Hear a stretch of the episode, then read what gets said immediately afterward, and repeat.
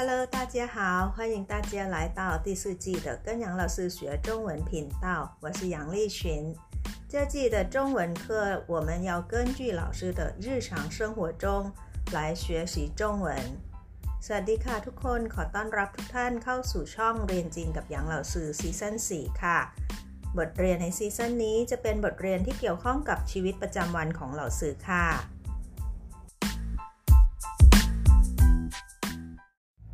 บทเรียนของเราในตอนนี้นะคะ มีชื่อว่าพัทยาพาเพลินค่ะ วันนี้เราสื่อจะพาทุกคนนะคะ ไปเที่ยวพัทยากันค่ะ หลังจากที่เราสื่อเพิ่งจะหายจากไข้หวัดใหญ่ไม่นานนะคะ เราสื่อก็ได้มีโอกาสไป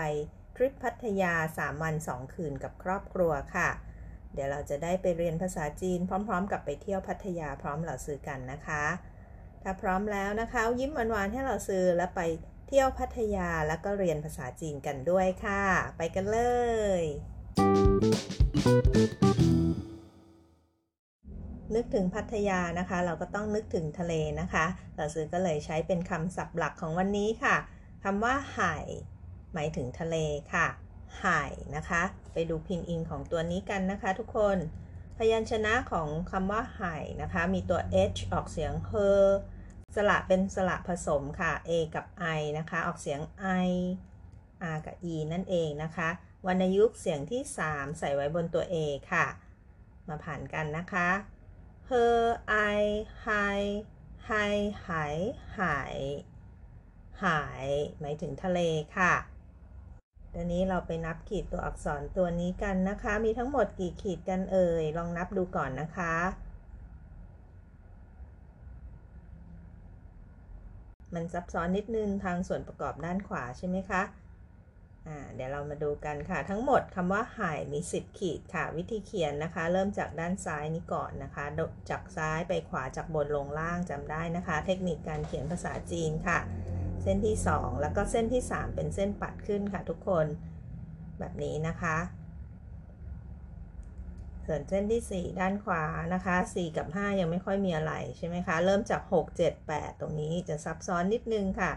เส้นที่ 6 นะคะ ให้เราลากลงมาแล้วก็ขวางไปเลยอย่างนี้นะคะ ส่วนเส้นที่ 7 ค่ะไปทางขวางข้างบนนะคะ แล้วก็ลงข้างล่างแบบนี้ค่ะ 8 นะคะ จุดด้านในของสี่เหลี่ยมตัวนี้ก่อนนะคะ 9 เป็นเส้นขีดทะลุสี่เหลี่ยมมาเลยนะคะ ส่วน 10 ก็เป็นจุดอีกจุดหนึ่งด้านล่างเส้นนี้นะคะ เส้นที่ 9 เนี้ยค่ะ ทั้งหมดมี 10 ขีดด้วยกันค่ะ หายนะคะ ลองค่อยๆดูนะคะ หยุดไว้ก่อนแล้วก็ค่อยๆฝึกเขียนนะคะ ถ้ายังงงๆ ตรงเส้น 6 กับเส้น 7 เขียนยังไง ลองย้อนกลับไปดูอีกรอบหนึ่งก่อนก็ได้ค่ะคำว่าหายหมายถึงทะเลมีทั้งหมด 10 ขีดด้วยกันค่ะ ออกเสียงกันได้แล้วแล้วก็เขียนกันได้แล้วนะคะ เดี๋ยวเราไปเที่ยวพัทยากันค่ะ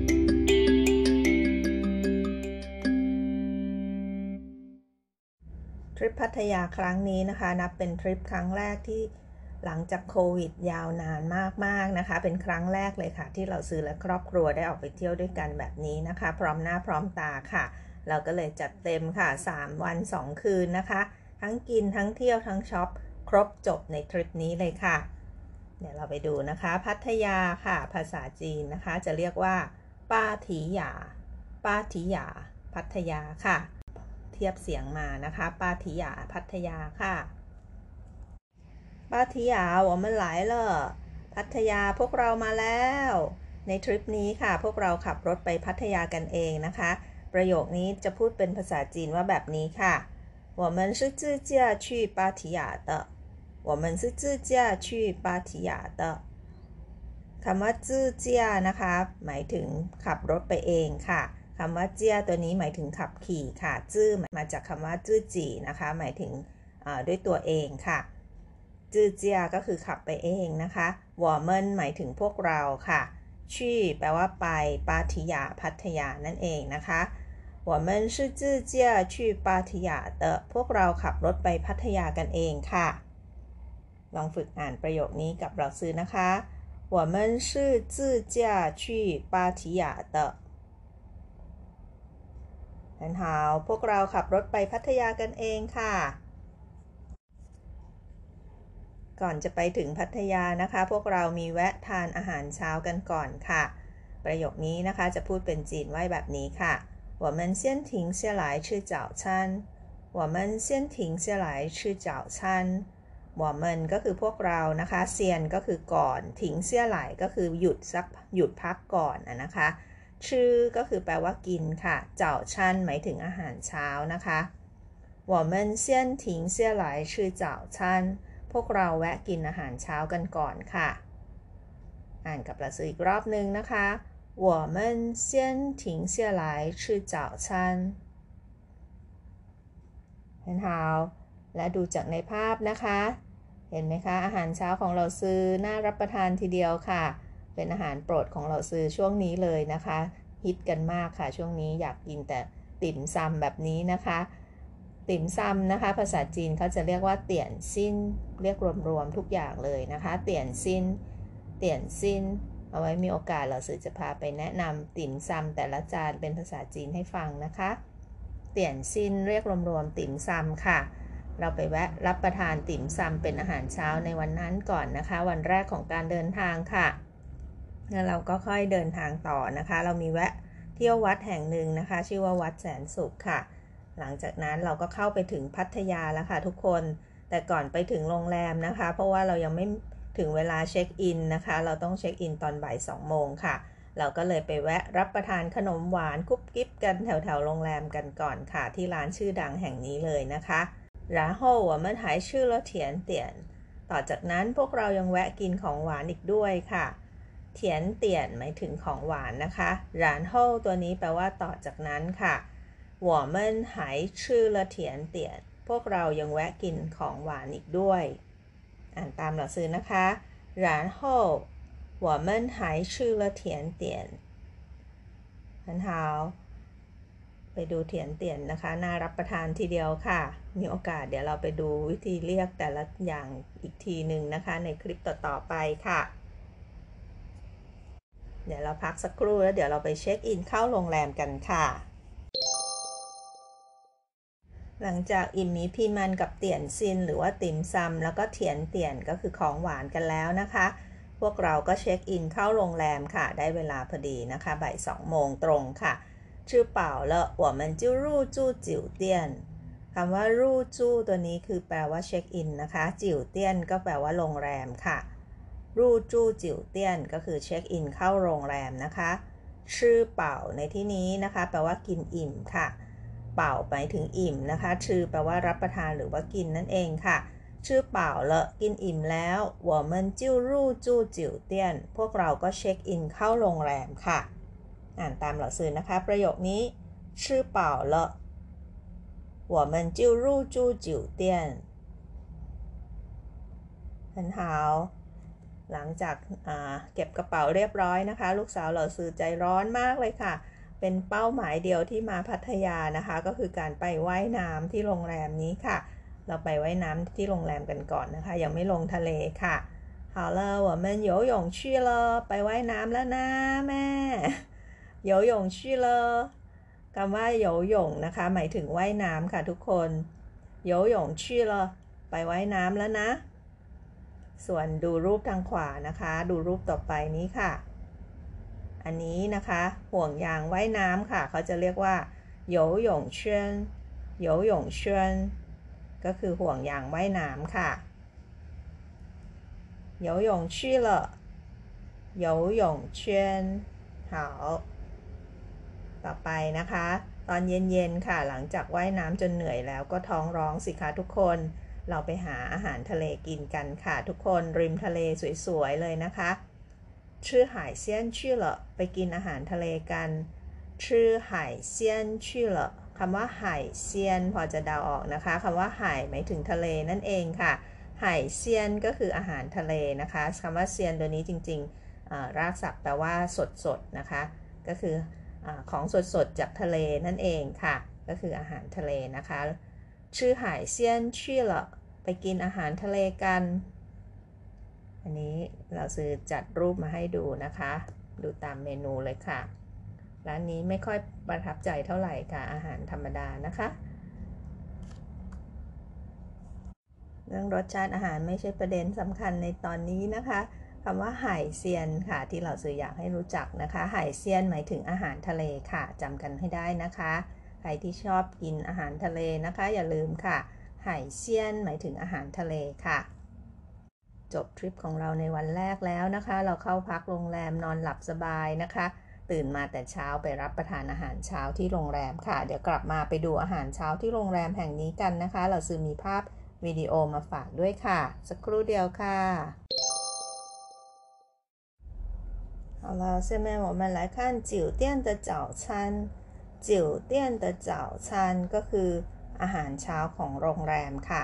ไปดูคลิปวิดีโอกันยาวๆเลยนะคะ เราซื้อไม่รู้จะบรรยายยังไงค่ะ เป็นอาหารเช้าที่อร่อยทีเดียวนะคะ มีทั้งอาหารแบบเอเชีย แล้วก็อาหารแบบทางสไตล์เวสเทิร์นหรือทางตะวันตกนะคะ มีให้เลือกหลากหลายค่ะ ลองไปชมภาพดูค่ะ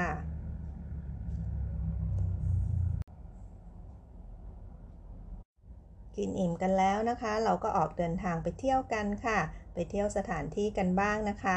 สถานที่นี้นะคะที่เราอยู่ในแพลนที่เราจะไปเที่ยวกันค่ะ ก็คือ เรือรบหลวงจากกรีนฤเบศนะคะ อยู่ที่อำเภอสัตหีบใกล้ๆกับพัทยานั่นเองนะคะ จังหวัดชนบุรีค่ะหวังเจียจ้านฉวน เรือรบหลวงค่ะภาษาจีนค่ะหวังเจียจ้านฉวน หวังเจียก็คือหลวงนะคะ หรือว่า Royal จันตัวนี้หมายถึงสงครามค่ะ ฉวนก็คือเรือนั่นเองนะคะ ก็คือเรือที่ใช้ในการทำสงครามของอกษัตริย์นั่นเองนะคะ หวังเจียจันฉวน เรือรบหลวงค่ะ อ่านตามหลักซื้อนะคะ หวังเจียจันฉวน หวังเจียจันฉวน เรือรบหลวงค่ะ อันนี้เราไม่ได้เดินขึ้นไปนะคะ เพราะแดดร้อนมากๆค่ะ แนะนำให้ไปตอนเช้าตรู่หน่อยนะคะ หรือว่าตอนเย็นๆหน่อยค่ะ จะได้ไม่ร้อนนะคะ เราก็เลยได้แต่ถ่ายรูปด้านนอกแล้วก็รับประทานไอศครีมที่มีขายแถวนั้น แล้วก็เดินทางไปปิกนิกกันต่อค่ะ ไปซื้อของกินกันนะคะ เพื่อที่จะไปปิกนิกที่นี้กันค่ะ ชาทันชาทันก็คือชายหาดนะคะ เราไปกันที่หาดนางรองค่ะทุกคน อำเภอสัตหีบจังหวัดชนบุรีอยู่ใกล้ๆ กับเรือลบหลวงเลยนะคะ ขับรถไปอีกนิดเดียวค่ะ อยู่ในเขตเดียวกันพื้นที่เดียวกันนะคะ หาดนางรองค่ะ ไปที่ชาทันก็คือชายหาดหรือว่าหาดทรายนั่นเองนะคะไปปิกนิกกันที่ริมทะเลค่ะหน้าหาดนางรองนะคะคำว่าปิกนิกภาษาจีนจะเรียกว่าเหยี่ยชันเหยี่ยชันปิกนิกค่ะเหยี่ยชัน เดี๋ยวไปดูภาพนะคะ อาหารที่เรารับประทานกันค่ะ แซ่บมากค่ะทุกคนมีทั้งปลาเผานะคะ แล้วก็มีทั้งส้มตำนะคะ ต้มแซ่บต่างๆ ลาบต่างๆ มีไก่ย่างด้วยที่สำคัญนะคะ เพราะว่าเด็กๆไปต้องมีด้วยค่ะ จะได้ไม่เผ็ดนะคะ นี่ก็คือเหยี่ยชันของพวกเราค่ะ ริมทะเลหาดนางรองค่ะ เด็กๆก็ได้เล่นน้ำทะเลด้วยนะคะ ในตอนนั้นค่ะก็คือ ไปซาทันนะคะ ลงน้ำทะเลนะคะ มีโยหยงชวร์ไว้โต้คลื่นด้วยนะคะ ก็คือห่วงยางไว้น้ำเนี่ยค่ะ เป็นปิกนิกที่อาหารไม่ค่อยถูกใจนะคะ แต่ว่าบรรยากาศนี้เต็มร้อยค่ะ ชิลๆนะคะ ไม่ร้อนมาก แล้วก็รับลมทะเลค่ะ วิวสวยๆนะคะ สบายตามากๆค่ะ เดี๋ยวเรากลับมานะคะ เราคือจะพาไปดูกิจกรรมโปรดของลูกสาวของเราซื้ออีกอย่างหนึ่งค่ะ ไปดูกันนะคะว่ามีอะไรบ้าง สถานที่แห่งนี้นะคะก็คือวัดแสนสุขจังหวัดชนบุรีค่ะ เราไปที่ที่ในวันแรกนะคะ หลังรับประทานติ่มซำเสร็จจำได้นะคะ เราไปทำกิจกรรมอย่างหนึ่งที่วัดแห่งนี้ค่ะ นั่นก็คือห้วยตงอู่ให้อาหารสัตว์ค่ะ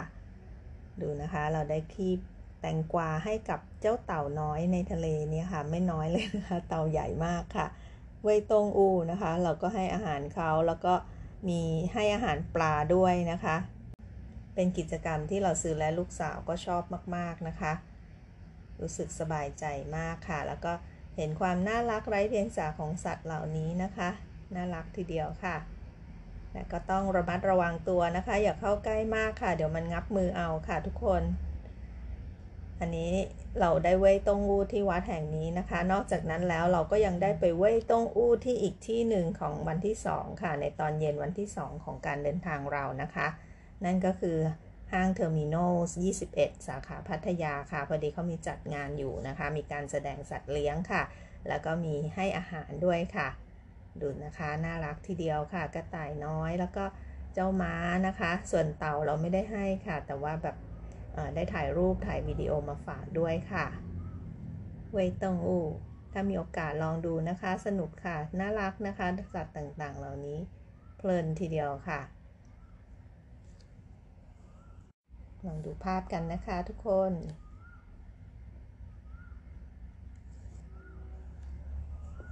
และอีกกิจกรรมหนึ่งที่โรงแรมนะคะ นอกเหนือจากการโยหยงหรือว่าว่ายน้ำนะคะ ก็คือสิ่งนี้ค่ะ 酒店里的健身房健身房หมายถึงห้องฟิตเนสค่ะทุกคน อันนี้นะคะเราก็ได้ไปหัวต้องหัวตรงหรือว่ายืนตรงยืนตรงออกกำลังนะคะที่จิ๋วเตี้ยนหลี่的เจียนเซินฝางห้องฟิตเนสในโรงแรมค่ะ อันนี้เป็นแอคท่านะคะ ยกแล้วก็วางไว้เลยค่ะ ไม่ได้ออกกำลังกายจริงหรอกค่ะทุกคนนะคะเอาละค่ะ หลังจากเสร็จกิจกรรมทุกอย่างนะคะ นี่เป็นวันที่ 3 ของการเดินทางแล้วค่ะ ทุกคนเราไม่มีเวลาเยอะนะคะ เพราะเราต้องเช็คเอาท์จากโรงแรมก่อนเที่ยงนะคะแต่เราก็พร้อมกันก่อนนะคะเพื่อเราจะได้เดินทางไปที่เที่ยวอื่น ๆ อีกต่อไปค่ะ ยังไม่จบแค่นี้นะคะ แต่ก่อนอื่นค่ะ เราต้องทุยฝังทุยฝังก็คือการเช็คเอาท์จากโรงแรมกันก่อนค่ะทุกคน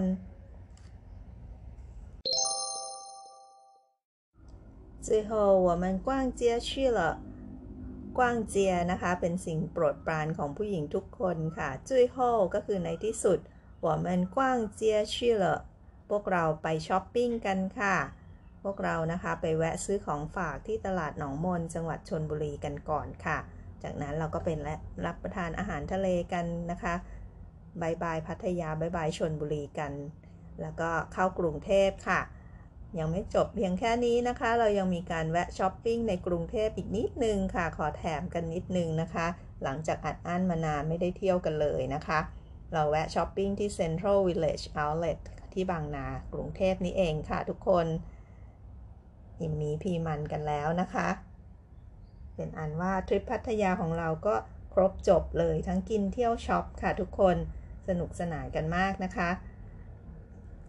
เราไปดูคำว่าสนุกภาษาจีนจะพูดยังไงค่ะ ปิดท้ายนะคะ เราซื้อมีของแถมตลอดเวลาเลยค่ะปาทิยาเจิ้นเฮาวาร์คำว่าสนุกก็คือเฮาวานนั่นเองนะคะ พัทยาสนุกจังปาทิยาเจิ้นเฮาวานถ้าทุกคนมีโอกาสลองไปพักผ่อน เที่ยวทะเลนะคะ หรือว่าหายค่ะหายของเราในวันนี้ค่ะ เป็นคำหลักนะคะหายแปลว่าทะเลค่ะ จบแล้วนะคะ บทเรียนของเราในวันนี้ค่ะ และอย่าลืมติดตามชมในคลิปต่อๆไปนะคะ รับรองว่าเราจะมีชีวิตประจำวันสนุกสนุกและเราจะได้เรียนภาษาจีนไปด้วยกันค่ะ